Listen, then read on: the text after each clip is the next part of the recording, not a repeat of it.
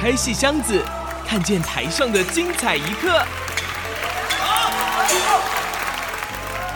戏箱子里还有许多你不知道的喜怒哀乐、悲欢离合。让戏曲专家王安琪、罗世龙和您一起打开戏箱说故事。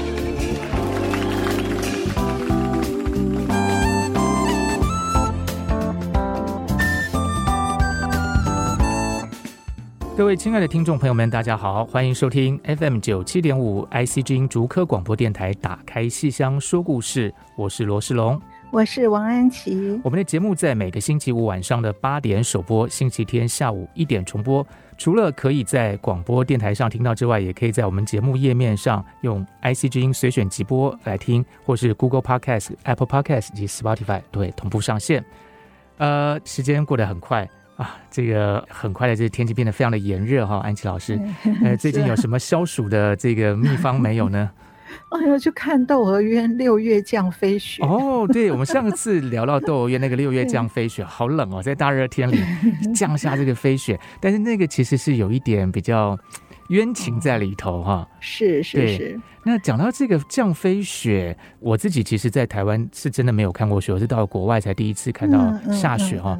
那古代人这个窦娥冤的故事是发生在北方，所以可能降雪一般人是有看过。可是六月降飞雪，这个很特别啊。但是在京剧舞台上，这个六月降飞雪，老师这个我们怎么去演啊？那传统戏不都是虚拟为主吗？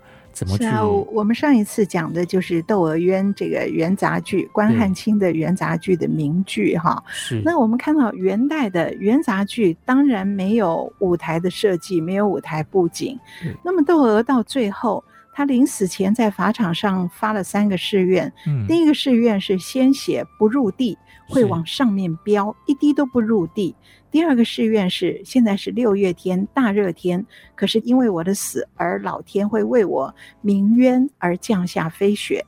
那么这两个誓愿，我想我们今天的观众在读关汉卿的元杂剧剧本的时候，我们都会在想，当时的舞台上，元代的舞台上怎么去处理鲜血不入地跟六月降飞雪？哦，元代当然没有舞台设计，可是你注意到元杂剧那个剧本。剧本是怎么处理这两个呢？是窦娥被砍头了，砍头以后，刽子手说：“哎呀，我这辈子杀人无数，可是从来没有一个人没有一滴鲜血落地，血全飞到他绑在背后的那个旗枪上面的，是刽子手说的。”哦，然后县官呢？县官也说：“啊，现在是六月大热天，怎么他一死，老天就降下了飞雪来了？”所以你看看，我们读这个剧本，我们就知道当时没有舞台设计，所以要由台上的剧中人来说这样的一个情景。这就是传统戏曲的一个剧场规律，叫场随人移，景从口出。哦、场随人移，景从口出啊！所有的景都是你怎么说，就是就是观众就有默契了。嗯、所以刽子手说他的鲜血没入地，那么这个鲜血不入地的景，舞台景观就随着刽子手的口中说出来，告诉观众，观众也就接受了。那么县官说。啊，六月天降下了飞雪，台上没有降雪，可是县官一说“景从口出”，嗯，那观众也就体会到了。所以场随人移，景从口出。是，哦，老师，这个让我想到我们节目在刚开播的时候，我们曾经聊过一出戏，就是这个薛平贵、王宝钏这个武家坡，那个里面其实有类似的效果，对不对？他就是薛平贵从很远的地方西凉国回来。然后他就说：“这个青是山，绿是水，然后的花花世界。其实其实舞台上不可能有这些东西嘛。对，不要这样一讲，我们就可以想象说，哇，一马离了西凉界，这样一路看到好多东西哦。对，所以场随人移，现在舞台代表的场景就随着人的移动，随着演员的移动，观众就有默契了。所以他在后台唱的时候，一马离了西凉界，那么我们知道他是远远的从西凉过来，是，然后等他出场。看到这一切的时候，那我们知道场景就转移到现在的吴家坡，是是，很有意思啊、哦。是，所以我们其实是听到他讲这个，但是我们眼睛仿佛看到了是是是哇，所以戏曲果然就是结合了视跟听一种完美的结合在一起，了不起。对，那老师那个讲到《窦娥冤》，那《窦娥冤》，那我们你看，我们讲元杂剧是没有舞台布景的。等他到了明代的传奇昆剧，当然明代也不会有舞台布景。对。然后到了京剧，程砚秋演的京剧，一九二几年编的这个《六月雪》，嗯，那个时候是怎么处理这个六月降飞雪的呢？嗯，那这种传统京剧啊，也没有布景，也是一桌二椅，也是场随人椅，景从口出。那我记得我们也是小的时候在台湾看那个传统的六月雪程派戏的演出，那么到他要被斩的时候，那个就两边哈，舞台的左右两边就搬上两张椅子，然后就有两个人站上去，这两个人手里拿着两面旗帜，就是像我们呃上战场传令的那个旗一样哈。那么他拿着这个旗帜在那边挥呀挥呀。这是干嘛？我们并不是斩头的时候的那个号令，而是我们观众就懂了，因为用这个代表六月要降雪，所以这两个人其实是所谓雪神，是天上的神。好，那么他是负责降雪的，所以他们拿了一个旗帜挥呀挥呀，也没有雪花出来，可是观众通通都懂了。可是同时，窦娥也要唱，为什么？哦，我现在我在法场即将砍头的时候，我看到了六月天降飞雪，所以通过演员的唱，还是仅从口出，可是又搭配上了有两个降雪的神在两边挥舞旗帜，那好像就更让观众明白一点了。不过这一切都还是传统戏曲的舞台上。是，所以老师，我们那上次讲到雅音小集，郭小庄老师做这个《窦娥冤》，老师特别其实有提到，就是说那个时候做了一些创新的尝试。那所以在这个《窦娥冤》雅音小集这个《窦娥冤》里头，就是六月雪，它是怎么来处理呢？对，你看，像那个时候就请到了现代剧场界的，等于是教父一样的聂光炎老师啊。聂老师是。对，你看，像诗龙，你是那个台大戏剧系毕业的，对，那你们一听到聂光炎就对，整整个要肃然起敬。我现在对我现在我的老师接下来节目，我可能就是要站立着来录音，这样子不太敢坐着。对，跟听到国歌一样。对对对，就是真的是那种感觉，很敬佩 聂老师。对。那么聂光衍老师本来是在西方受的训练，是现代剧场的。那可是郭小庄在民国六十八年、六十九年这几年就开始请聂光衍老师加入传统戏曲界，为他的京剧、为雅音小集设计舞台。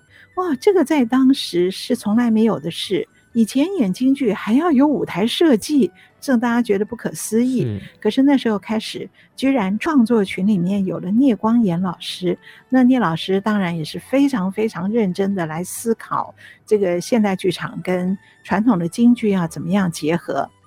那么第一出戏《白蛇与许仙》，那个戏里面比较简单。好，那么大概就是像那个法海在水漫金山寺的时候。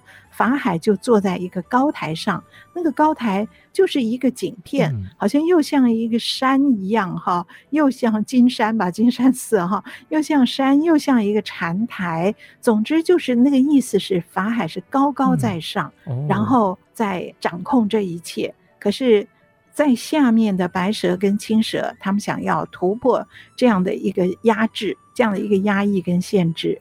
所以《白蛇与许仙》的时候，整个舞台的景还是蛮简单的。可是聂老师已经做了这样的一种思考，那他的第二部戏就是《窦娥冤》的时候，那就大有发挥了，就是六月降飞雪。那当时我们这些观众也都睁大眼睛在等着，因为我们知道雅音小集是一个以创新为标杆的剧团，那么怎么来演六月降飞雪呢？啊，那时候我记得很清楚，在国父纪念馆哈。那我们上次是提过这个戏被禁，然后怎么改？那不管怎么改，总之就是窦娥死的那个当下，被押到法场，被刽子手拖下去的那一刻。老天降下了飞雪，好，那么那一刻我们就等着看降什么飞雪，结果真的是满台耶！国父纪念馆的舞台满台降下了白色的雪花，哇，那观众那时候都很兴奋，因为以前我们没有看到这样的。因为你看雪花这样落下来，并不影响任何表演，就是演员的表演，嗯、虚拟写意的表演没有受任何影响。可是有这个雪花以后，哇，那个整个的效果是蛮震撼的。可是它就有一个很麻烦的事。那个东西是保丽龙哦，不是纸片，是保丽龙，是保丽龙。一开始用保丽龙，嗯，很难扫啊，很轻飘飘的。我们小时候扫地的时候很怕扫到那个美劳克的那个保丽龙啊，这很可怕。你越想扫它，对对，所以我们完全无法清理。可是那个画面感很漂亮，因为它是一种。凄美的感觉，就是说窦娥他那是冤死的，可是当我们看到那老天，对，对。老天开始发话了，对，那个是一个很凄美的一个画面感，而且那个围观的百姓们，他们就可以指指点点，哇，哦，对，真的天有异象。天有异象，哦，对，所以那个效果是非常好的。嗯，可是那个后遗症就是哇，接下来那场那个八府巡案要为他翻案的时候，也必须在满地雪花 中。是，因为那时候扫不掉。是，所以以前我听郭小庄说，以前他们是没有什么彩排的，嗯，也就是排练就在自己的排练室，进剧场就准备演起来了，没有彩排的，然后。没有那个随身的那个麦克风哎，没有那种叫小蜜蜂的，所以就是舞台上那个沙杠那几个摆在那里，嗯、所以演员很累啊。国父纪念馆那么大，啊、老师他们该不会在演的那一天才第一次看到那个雪吧？他们是这样啊啊天哪，是当天才看到。好。那这个天气非常的热，我们聊到这个飞雪哈，我觉得我们听众朋友不妨也稍微休息一下，先去冰箱里端出一碗这个剉冰出来，然后跟着我们一起来听听看，这个接下来就是雅音小鸡应该还有很不一样的一些舞台设计。我们先稍微休息一下，听众朋友们先去准备好冰品，然后我们一起来听这个夏天的六月雪的故事。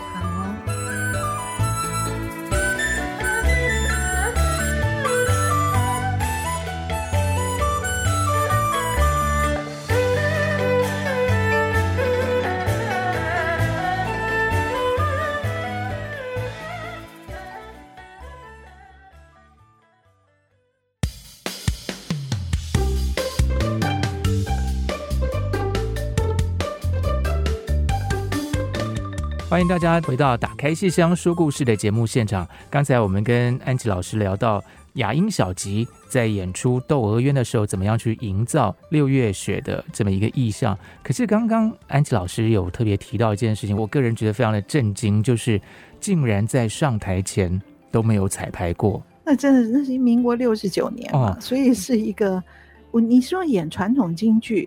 传统京剧就自己在排练场是排好了以后，然后到舞台上就演了。是，所以那个时候的观念跟现代剧场的观念，对，嗯、让我想到说，以戏曲发展历史来讲的话，的确那个时候是没有这个去排练的，因为一个剧团哈，到每个不同的演出场地，那就是上场去演了。对，好，看像我们看有时候看一些戏曲。的电影啊，《霸王别姬》什么的，对它古代就是这样，所以可能观念其实沿袭下来，是。没有所谓西方的这个戏剧的排练的这种概念。对对对，所以就是功在我身上，功夫在我身上，我们对一对，也许就可以上台了。而且应变力很强，嗯，对，他们真的应变力。很强，所以这也牵涉到那个乐队，尤其是拉金胡的，嗯、京胡带领的整个乐队，一定要看到演员，嗯，就是他一定要在台上。是。对传统戏的演出，那个乐队是在台上，在靠下场门那边，因为这样他跟那个演员在同一个这个地平线上，他可以看到演员的嘴，看到他，哎，他这一边要唱的快一点，那边要唱的慢一点，他们都是当场就可以应变的。是，所以后来把这个乐队整个搬到下面的乐池，这是一个非常大的改变。嗯，就你坐在下面的琴师。你仰着头，不见得看得很清楚那个演员，对，因为演员有可能到下舞台去了，对不对？对，所以他们那个乐师如果坐在台下，坐在乐池，整个会非常不安的。是，而且原来的乐队金虎老师在台上也是一种表演，嗯，就很多观众会为他的过门，为他的琴而叫好而拍手，有的。然后有很多形式也会就是露着身子出来，都会被观众看到的嘛。也很讲究我的穿戴，还有就是我手上是不是要戴个钻戒？哦，因为拉胡琴 那个手是最漂亮的。是是，其实我们今天在电视上有时候看到一些戏曲的这个呃演出或者转播的时候，其实镜头也会刻意带到，对，这个就是很重要。真的像安小讲，就是一种表演，那个神态啊，对对对。所以杨银小姐后来把他们搬到乐池，嗯，那是他们有一出戏叫《韩夫人》，演梁红玉，是。那次是请了日本的舞台设计师，然后这个日本的舞台设计跟灯光设计觉得好奇怪哦，你们怎么会把乐队放在台上？嗯，所以他提出一个要求说，请把整个舞台还给我，还给我这个设计者，哦、所以把那个乐队赶到下面的乐池去了。哦、那当时郭小庄听了以后觉得。舞台全部做设计是一件非常完整的好事，嗯，可是我要怎么样说服这个乐师，他，说服乐队都到台下去，他就觉得很困扰。不过好在那个这两位老师，一个金虎老师，另外一位古老，他们年纪都非常大了。那郭小庄跟他们讲。然后郭小庄的说法是，我跟他们一解释，他们就都懂了，就欣然同意。可是呢，如果你去问这个金虎老师跟这个古老，他们两个老先生的说法不一样，他们两个说。好啊，那我们就下去啊，因为郭小庄是老板嘛，是，所以很好玩。是，就反正不管是什么，他说他老板嘛，不管怎么样，就是下去了。就是郭小庄做了决定，他们就下去了。是，不过老师，我在好奇的，就是说，像刚才您提到，都是艺术家本身的造诣的部分，不管是演员或是说乐师，这个个人的修行，当然可以去克服很多外在的一些改变。但我比较好奇的哈，就是说技术面，因为老师您刚才说没有彩排，我我在想说，也许艺术家他可以去做一些应变，因为是人是活的啊，这个是有思想。可是就技术面来讲，对我们今天的一些想法，就会觉得说技术不彩排，这是一件非常对，就不可思议，因为因为机器它有时候就真的就是你换了一个场地，它就是不对这样。所以雅音小吉难道没有因为机器啊的这种状况，因为它没有彩排嘛？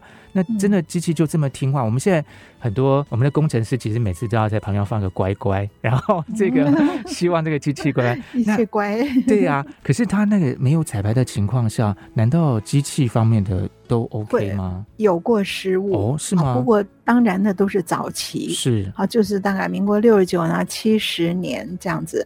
后来大概七十一年、七十二年以后就不一样了，就开始有彩排了。是啊，也就是这个是在一个过渡，一个真的是现代剧场的观念刚开始跟京剧结合的时刻。而我说的有过失误是什么呢？啊，其实那个呃是个蛮大的人物哈，就是郭小庄他们演梁山伯祝英台。好，那么我们想到，哎，《梁祝》这么红的戏啊，演的我们大家都很开心、很期待。嗯、然后事前的宣传啊，票当然也早就卖满了。然后宣传也讲得很清楚，哈，就是我改了哪里，我怎么样做什么什么。那么其中有一个最大的亮点就是张大千。啊，因为张大千很喜欢郭小庄，他本身很喜欢京戏，然后他很喜欢郭小庄，所以就连那个雅音小集这个剧团的名字都是张大千取的，嗯、所以雅音嘛哈，然后那个郭小庄小小来召集的、嗯哦、啊，所以这个所以这个剧团名都张大千取的，而且张大千还在他创团的时候用他的敦煌的飞天给郭小庄去做那个背景幕。所以郭小庄的那个整个的那个大幕是敦煌的飞天，哦、是张大千的画。你想想看，张大千的画有多了不起，是对不对啊？不得了的事。那么梁山伯祝英台，那个张大千听说他要演梁祝的时候，他就兴致勃勃地说：“十八相送，哈，他们经过了好多地方。他说我来画十几幅画，山水画。”然后你到时候就可以顺着你们行了一程过一程，哈，过了一关又一关的那个时候，我们就就把我的画这十几幅画就在后面投影出来，像卷轴这样子吗？这样卷轴投 影，我不晓得他们当时讲的是怎样，因为那个时候我还没有跟郭小庄合作。好，那我们那时候纯粹是观众。哎呦，那我们就看到这个宣传说，看十八相送的时候，还有张大千的十几幅山水画。这多了不起啊！我们好像买了一张戏票，同步也看到了故宫博物院的，对，到国父纪念馆看故宫博物院的概念，对，而而且是新的画，哎，不是旧作，这多不得了的事啊！所以我们就张大了眼睛等着十八相送，哎，结果呢？怎么没有啊？啊！结果为什么后面黑黑的一片，啊、就什么一张画都没有啊？啊！就为什么？怎么了吗？嗯、呃，因为以前没有脸书，没有什么 Line 这些，所以演完了没有？呃，记者也就没有再报道啊。后来是蛮久以后，我跟郭小庄合作编剧以后，我才哎偷偷的问了他一下，为什么那次我们没有？那他说就是灯光。就是整个的舞台灯光跟这画，你知道那种投影跟那个灯光之间，嗯、这个是一个非常密切合作的一个关系。对，那个像演的时候，那个舞间都紧张的要死，紧张的要死。在什么地方？对，吓得不得了。对，结果他说到现场发觉没有办法。那如果有投影的话，那么演员的脸是全黑的，演员整个就必须全黑了，是、哦，那就没有办法看。所以这个失误如果放到今天，那是不得了的一个，呃，会被黑特 骂死的。可是那到底是民国七十年，对，好久以前，对，好久好久以前，嗯、真是刚起步的时候。是，所以我们回头看是可以容许那个时候的坎坷。好，所以一步一坎坷啦。是，而且更让我们感佩，就是说，在那样的一个情况下，还那么努力的去做各种的尝试。我觉得今天我们再回过头来看，其实并不是说看这件事情到底成功，而是要想到说，在那样的一个情况下，京剧怎么样很努力的去做些尝试、跟突破、跟创新。是是。那老师这个部分的话，呃，好像雅音小集，那刚才您说要有这个张大千的画，然后有这个法海的高台上，哎、欸，还有讲到文物厂搬到乐池，对对，还有一些什么样的技术没有吗？这这个就是说这个舞台的一些技术、嗯，后来就没有什么失误了，然后后来舞台越做越好，哦、就像到民国七十六年。纪念于大刚逝世十周年，就再演了一次《王魁富贵英》。那那次整个舞台重新设计，然后像他死了变鬼那个鬼路魂步那一场，哈，整个用那个干冰，哇，那真是漂亮的不得了。那个也没有妨碍到，因为完全不妨碍他的表演。是他的表演就是就是人走出阿飘的鬼步魂步，这个郭小庄这个功夫非常好，大家盯着看的。那再加上干冰，所以整个气氛真的是真的是阿飘。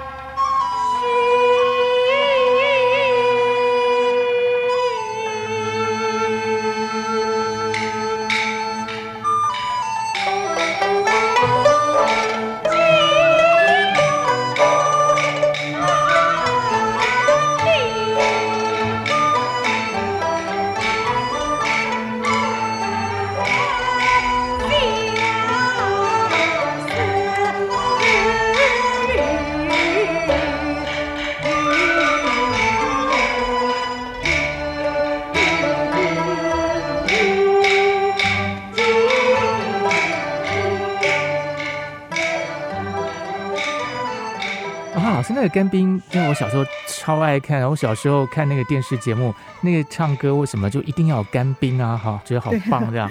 对，嗯、那个时候在京剧舞台上有这个是很很时尚的一件事情啊，感觉这样听起来很流行、很厉害的感觉。对，可是当然也有传统戏迷觉得多此一举，我只要看一个空台上面，嗯、你走魂步就好了。可是对一般观众来讲，那个整个的气氛。还是非常重要的。是，是。那然后后面还有一出戏是他第一次进国家剧院，也就是我们说之前国家剧院还没有盖好，所以雅音小集之前所谓进现代剧场，当时的现代剧场就是国父纪念馆。嗯。后来盖了那个今天的城市舞台，那个时候叫社教馆。啊，所以后来有些戏就进社教馆。那么等到国家戏剧院盖好以后，亚音小集是用《红林恨》这个戏进去的，是啊，第一次进国家剧院。那么国家剧院有旋转舞台。所以当时这个郭小庄跟他的舞台设计李贤辉，啊，也是以前台大戏剧系的老师，老师 你要树立了，对，要树立。你今天整个就站在那儿，已经站着了。李贤辉，李贤辉老师设计的《红林恨》的舞台，那个戏是我给郭小庄编的，所以那个时候我们已经熟了，所以我就知道彩排啊什么什么的哈，然后都很讲究的。因为国家剧院有旋转舞台，那他们就想，我们第一次进来要充分利用它的旋转舞台。嗯、那么用了以后，哇、哦，观众也很震惊啊，就看着转场，嗯，转场就用旋转舞台这样转起来了，那觉得很好看。可是今天我们回头想的话，当年的这些历史，就会觉得当时开始用了舞台设计，可是它的功能还只是装饰性的。或是指点环境的，是，或者是帮助转场的，是，所以好像那个功能还是比较功能性，对不对？不过在初步在发展的时候，就会有这样一个过渡期，很，很不简单，对，是是。所以后来我们看到当代传奇吴兴国他的第一出戏《欲望成国》，就是莎士比亚的《马克白》，嗯，那看的时候我们就觉得那个舞台设计，哎，好像他的观念不太一样。哦好，老师，那我们先卖个关子好了。嗯、好，好，这个我们从郭小庄老师这个亚音小集聊到当代传奇，从六月雪聊到干冰，然后现在又要马上进入到又另外的这个剧团哦，我们还是继续去拿另外一碗冰出来好了。因为既然讲到干冰，好，那对对，我已经树立，我已经树立一段时间了，所以我也要去拿另外一碗冰来。好，那我们先休息一下，待会再回过头来聊当代传奇的舞台。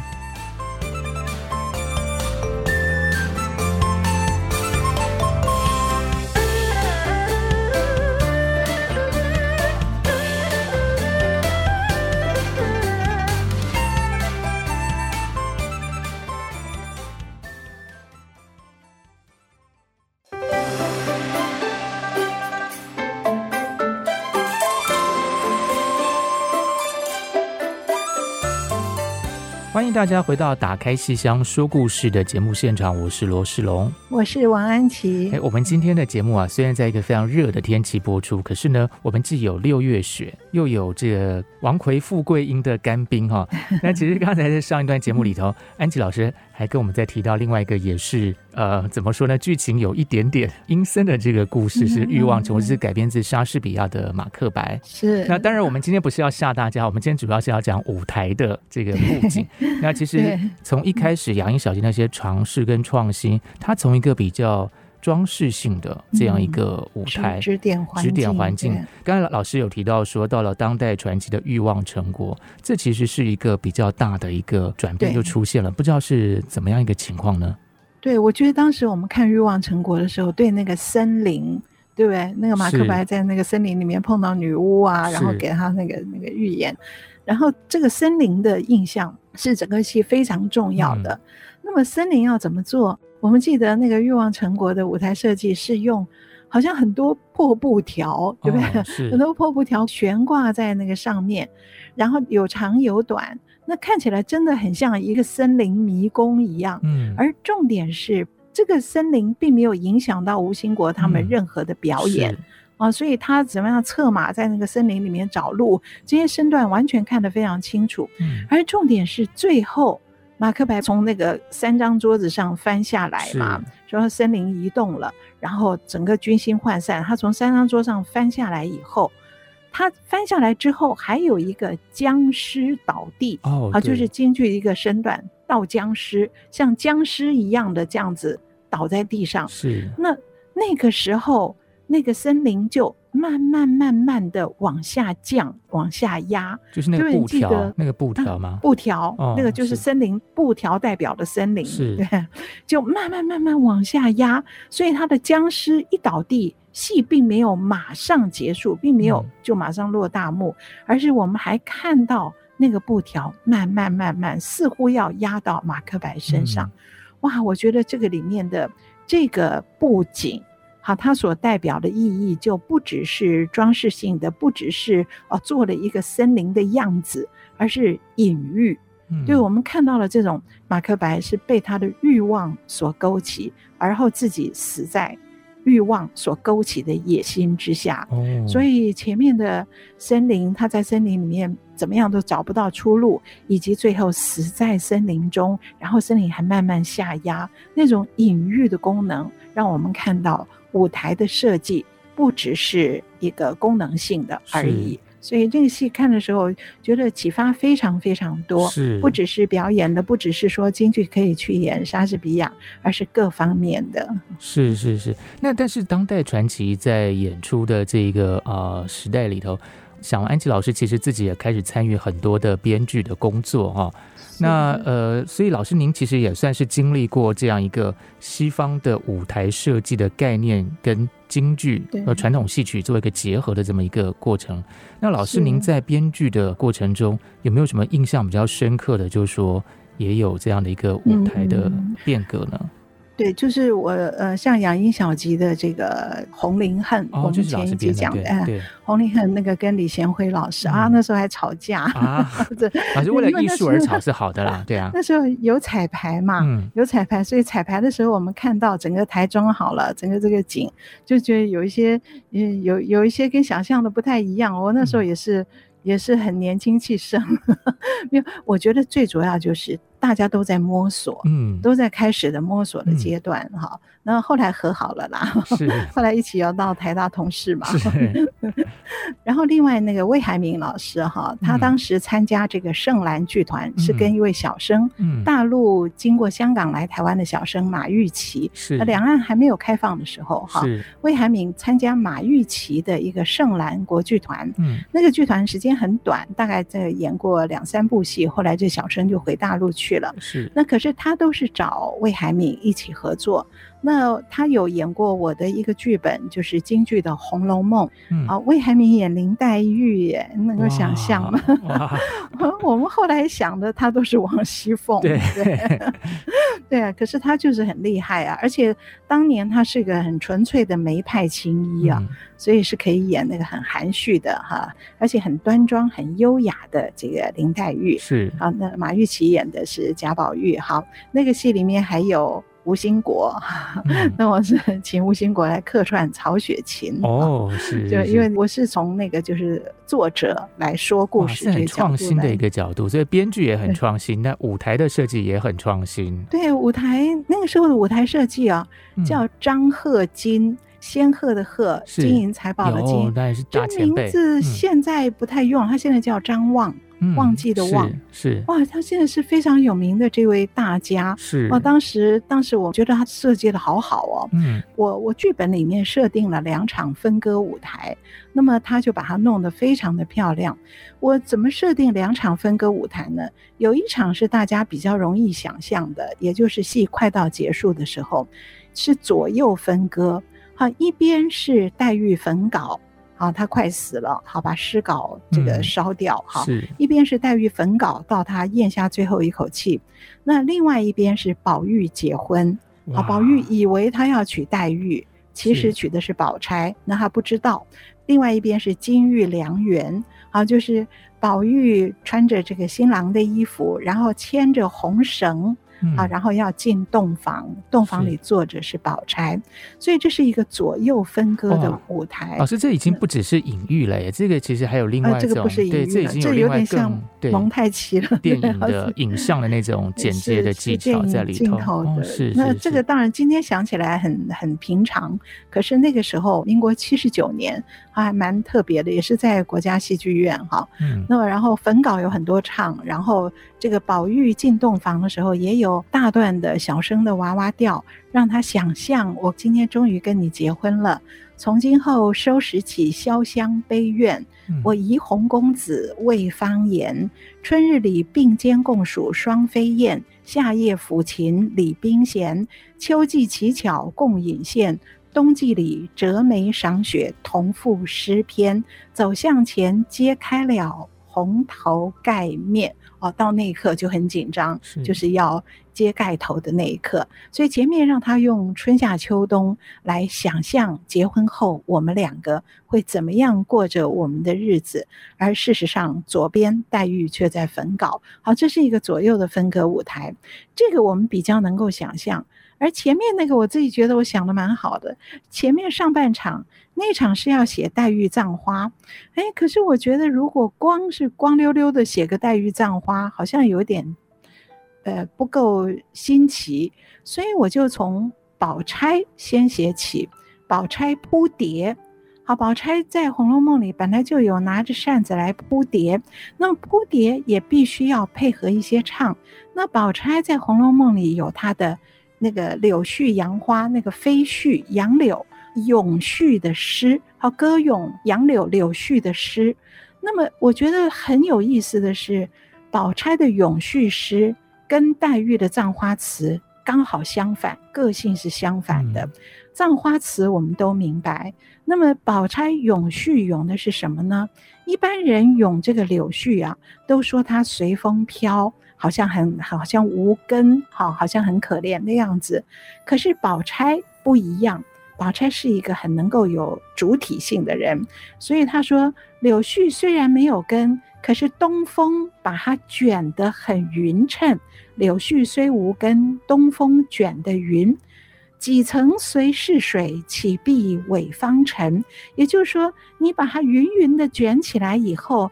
他也不必要随水而逝，也未必要被踏入方尘，也不必要被马踏到这个泥尘里面。所以几层随逝水，岂必为方尘？他的下场不是那么凄惨的。他的下场是什么？是最后这两句，是来了一阵好风，一阵风，我就借力使力，柳絮借力使力，可以上青云。好，好风凭借力，我凭借着好风的这股力量，送我上青云。所以你看，这是宝钗啊，所以他是可以登上青云的。是任何的困境，我都可以借力使力。所以我是让宝钗扑蝶，然后一边唱着这个咏絮的诗，跟黛玉的葬花做对照。可是这个不能够左右分割。所以主体还是黛玉葬花，就在整个的主舞台面是黛玉葬花，而宝钗的永续铺叠是在靠下舞台后方，就是等于在背景幕前面有一道纱幕，嗯，所以他就在后方纱幕后面隐隐约约的在铺叠，在永续，然后对照着前方主舞台上的黛玉葬花。是这边我觉得如果这样演的话，就不只是。葬花一个很单一的一个戏剧动作。嗯而能够有这样的一个对仗性，是，所以这出戏《红楼梦》，我是想在舞台上是做了这样的一个尝试，哦，是一主一次，然后一明一暗，然后进行对照性，哇，造成一个非常丰富的视觉效果哦，哇，那我们先休息一下，因为其实我想安琪老师后来呃还有很多的其他的创作，在国光，对，一定也跟这个舞台的设计有非常密切的关系。我们先休息一下，待会儿回过头来继续来谈这个部分。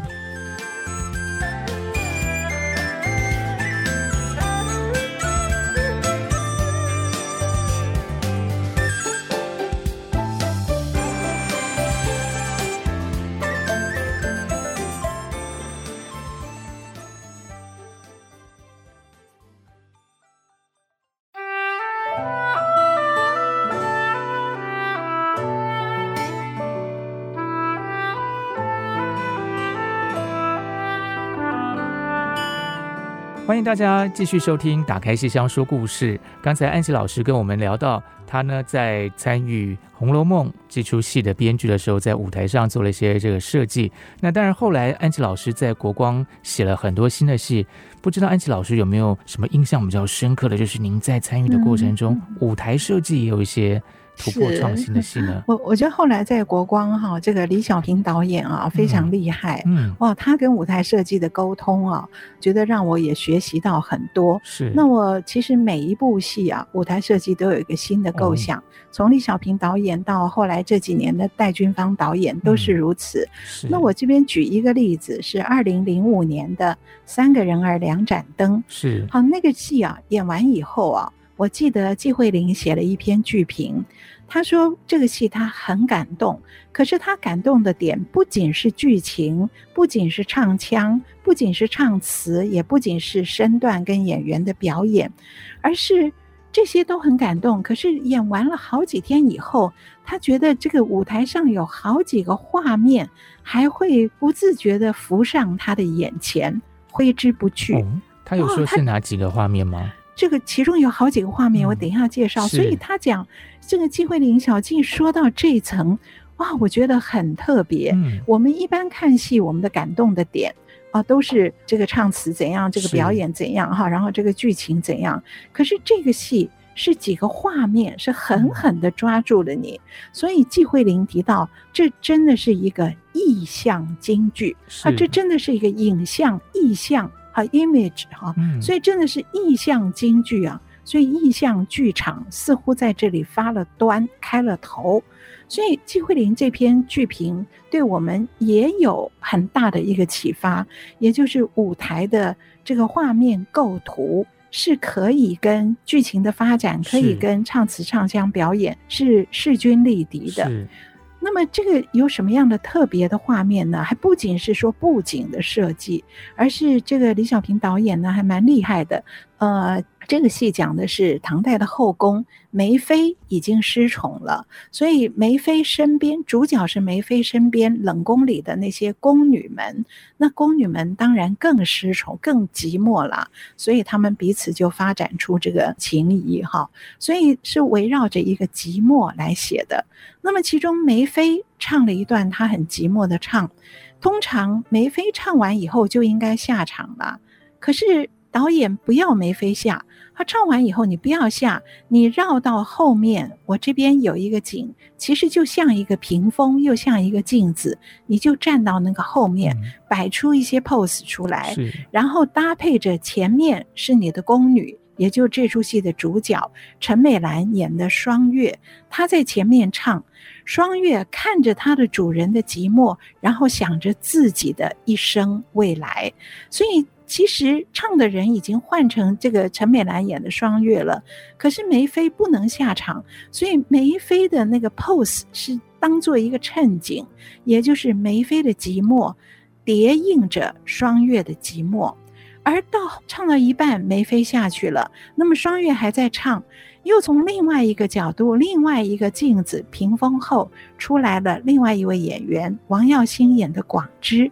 广之远远地看着双月，并不是说他真的在偷看他，而其实从唱词里的意思，我们知道是广之心里一直有着双月，他爱着她，这个女性爱着这个女性，所以广之随时随地眼睛离不开双月，所以双月唱的后半。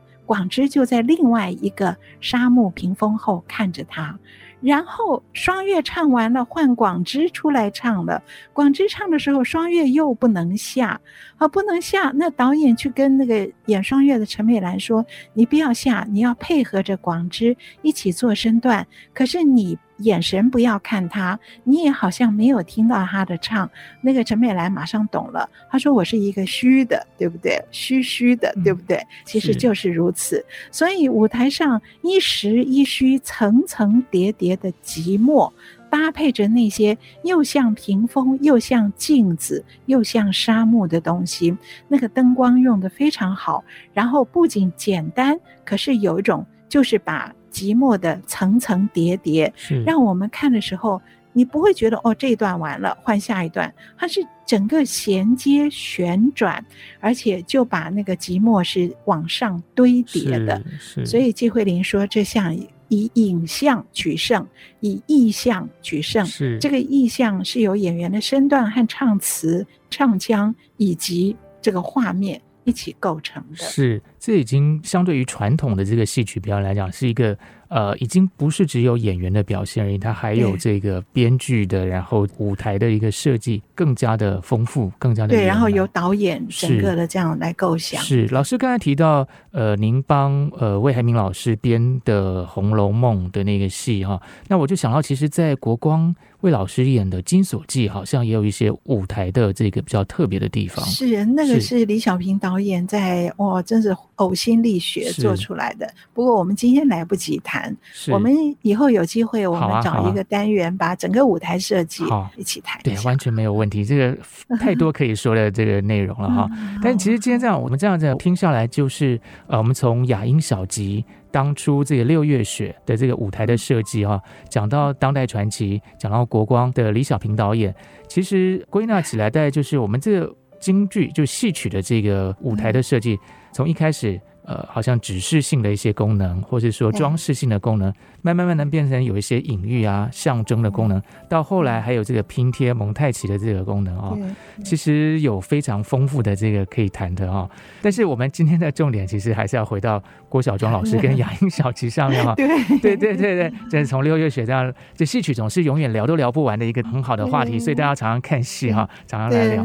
那郭小庄老师其实。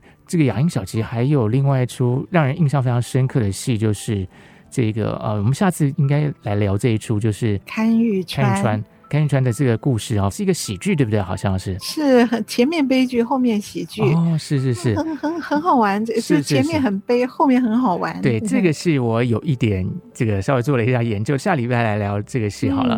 然后其实我们今天先暂时先用这个舞台。雅音小姐这个舞台先起个头，其实我们下礼拜还要来聊 《看玉川》这个戏。那我们今天的节目就先暂时进行到这里哈。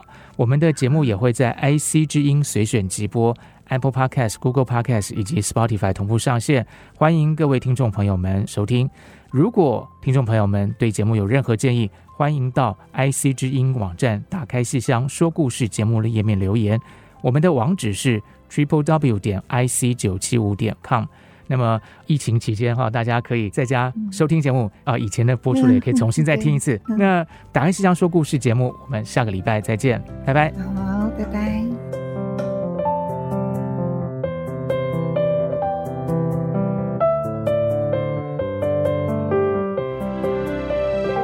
本节目由台积电文教基金会赞助播出。台积电文教基金会深耕文化经典，引动艺术风潮。与您共筑美善社会。